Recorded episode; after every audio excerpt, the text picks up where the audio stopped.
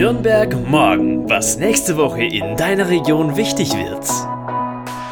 Hallo, ich bin Alexandra, die Gründerin der Relevanzreporter. Meine Kolleginnen Barbara Schalk und Lilien Wege sind noch in der wohlverdienten Weihnachtspause. Deshalb übernehme diese Woche ich. Herzlich willkommen also zur neuen Folge des Podcasts Nürnberg Morgen, dein wöchentlicher Themenausblick der Relevanzreporter. Wir machen gemeinsam mit dir unabhängigen, zukunfts- und lösungsorientierten Journalismus für Nürnberg und die Region. Heute ist Sonntag, der 9. Januar 2022 und es ist die erste Folge im neuen Jahr.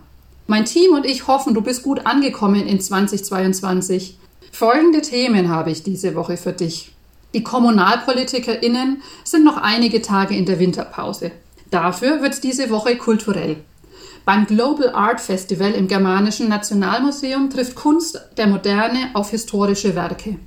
Die Lorenzer U-Bahn-Passage soll 2022 komplett überarbeitet werden. Bis dahin lockt auch dort die Kunst in ehemaligen Kofferschließfächern.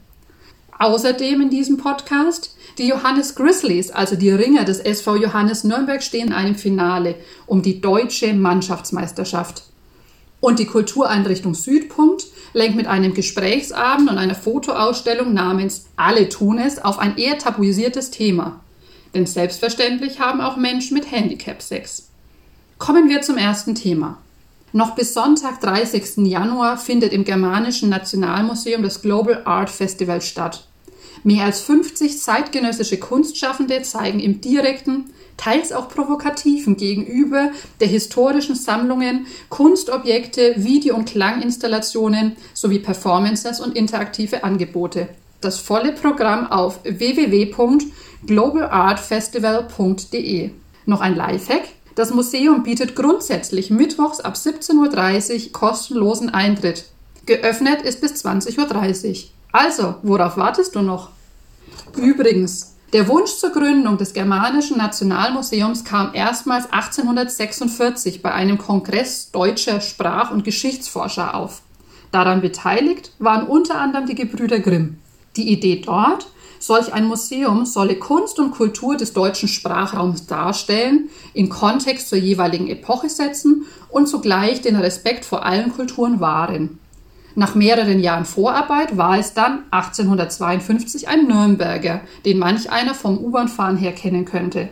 Freiherr Hans von und zu Aufsess gründete das Museum, das kurz darauf der bayerische König als Stiftung genehmigte. Zugegeben, die Nürnberger Innenstadt bietet hübschere Orte als die U-Bahnhof-Passage an der Lorenzkirche. Insbesondere auch um das Kaufhaus Karstadt in der Nürnberger Innenstadt zu halten, hat die Stadt dem Betreiber zugesichert, dort kräftig nachzuhelfen. Jetzt soll aufgehübscht werden. Die Decke soll laut dem Stadtbaumeister Daniel Ulrich viel, viel heller werden, die Böden erneuert und die Wände einheitlich gestaltet werden. Auch die charakteristischen Säulen, die, naja, halt nur beim Bau 1978 totschick waren, sollen erneuert werden. Statt dunkelbraun soll es jetzt helles Goldfarben werden. Die längst nicht mehr intakte Wasserwand am Ausgang in Richtung Hauptmarkt soll außerdem durch eine Lichtinstallation ersetzt werden. Und obendrein wird die Elektroverteilung und das Brandschutzkonzept komplett erneuert. Das Nürnberger Architekturbüro Johannsraum brütet laut dem Stadtbaumeister seit 1. Januar über den Plänen. Noch bis 30. September soll das so gehen. Schon jetzt hat sich das Künstlerpaar Kasia und Olaf Bruschig-Lutz in Absprache mit der Stadt Nürnberg die alten Gepäckschließfächer im nordwestlichen Teil des Verteilergeschosses vorgenommen. Dort ist nun für alle zu jeder Tages- und Nachtzeit zugänglich eine Modulgalerie entstanden. BenutzerInnen können einen Euro einwerfen, den es nach dem sogenannten Besuch zurückgibt und dann wie bei einem Adventskalender in 48 Fächer gucken. In jedem befindet sich ein anderes Exponat. Wer die beiden KünstlerInnen und das Symposium Urbanum Nürnberg und deren Bemühen um die Kunst im öffentlichen Raum näher kennenlernen möchte, hat bei einem Treffen am Samstag, den 15. Januar um 15 Uhr direkt in der Lorenzer Passage die Möglichkeit dazu. Es gelten die üblichen Corona-Schutzregeln.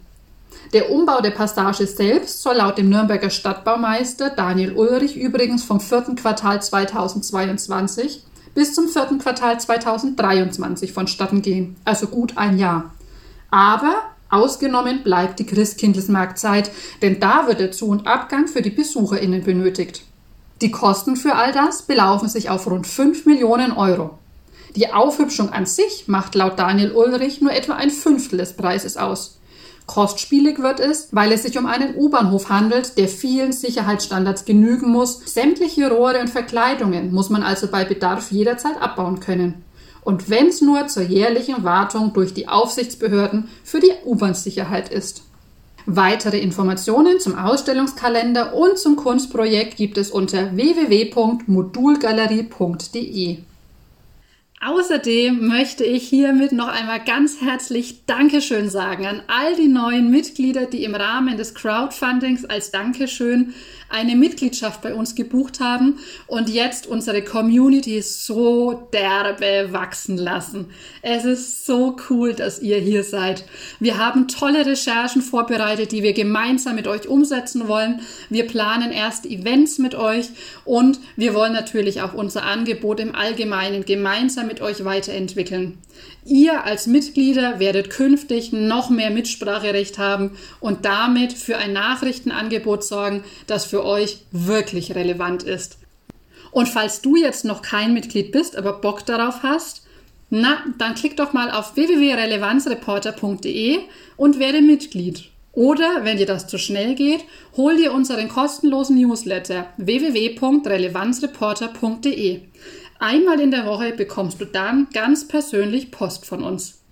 Wir freuen uns auf dich. Denn 2022 wird unser gemeinsames Jahr. Ringen ist in Nürnberg Bundesliga tauglich. Nicht erst seit heute. Die Nürnberg Grizzlies des SV Johannes haben es zum zweiten Mal in der Vereinsgeschichte ins Bundesliga-Achtelfinale geschafft. Nun geht es um den Titel der deutschen Mannschaftsmeisterschaft. Als Tabellendritte in der Südoststaffel hatten sie sich dafür qualifiziert. Weiter geht's nun nur im K.O.-System.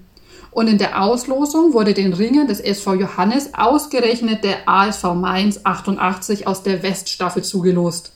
Ein Kaliber, das der Präsident Dino Not eigentlich gerne vermieden hätte. Doch auch der ASV Mainz ist von der überragenden Saison der Grizzlies beeindruckt. Sieben Siege in zehn Begegnungen haben die teils auch auf nationalem Parkett erfolgreichen Athleten und der Ninja Warrior Finalist Tim Stadelmann diese Saison erzwungen. Härter hätte es die Mainzer nicht treffen können, schreiben dementsprechend die Mainzer auf ihrer Webseite. Der Heimwettkampf der Nürnberger Bundesliga-Ringer war am Samstag, den 8. Januar. Das Rückspiel am Samstag, den 15. Januar, wird wahrscheinlich auf der kostenpflichtigen Livestreaming-Plattform www.sportdeutschland.tv übertragen. Die große Hoffnung der Grizzlies, als Underdog weiterkommen und im Bundesliga-Viertelfinale am 22. und 29. Januar dann auch endlich wieder vor Fans ringen zu dürfen. Denn schon bislang hat der Verein laut Präsident Dino Not aufgrund der Pandemie zu kämpfen. Die Zuschauer müssen schon länger draußen bleiben und das bedeutet für den Verein mittlerweile einen mittleren fünfstelligen Verlust.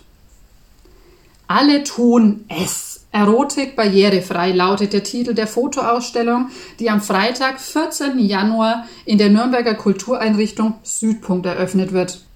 Der aus Amsterdam stammende und in Nürnberg lebende Fotograf Johan van Hout richtet Fokus und Kamera auf das Thema Inklusion und Sexualität. Denn selbstverständlich kennt die gleichberechtigte Teilhabe aller Menschen auch in der Liebe keine Grenzen. Alle gezeigten Bilder von Menschen mit und ohne Handicap sind stilvoll und jugendfrei. Die städtische Kultureinrichtung Südpunkt bringt damit erneut ein eher tabuisiertes Thema zur Sprache, um so einen öffentlichen Diskurs anzustacheln. Dementsprechend hängen die Bilder auch nicht bloß bis 25. Februar herum. Nein, die Vernissage geht einher mit einem öffentlichen Gespräch am Freitagabend, den 14. Januar. Von 19 bis 21 Uhr ist zum Beispiel eine Rollstuhlfahrerin zu Gast, die auch Model für die Ausstellung war. Sie wird den Dialog mit den BesucherInnen ebenso suchen wie eine Sexualbegleiterin. Menschen wie sie helfen anderen Menschen mit Handicap beim Ausleben ihrer Sexualität. Denn Erotik kennt keine Barrieren, nur unser Kopf hat sie nach dem Besuch dieser Ausstellung vielleicht etwas weniger. Der Eintritt ist frei, es ist keine Anmeldung erforderlich, es gilt die 2G-Plus-Regel. Man muss also geimpft und getestet oder seit mindestens 14 Tagen geboostert sein. Das war sie, die erste Woche im neuen Jahr mit unserem Podcast Nürnberg Morgen. Wir sind gespannt, was sonst noch so passiert und wünschen dir jetzt erstmal eine wunderschöne Woche. Nürnberg Morgen, ein Themenausblick der Relevanzreporter Nürnberg. Konstruktive Lokalnachrichten zum Mitgestalten auf www.relevanzreporter.de.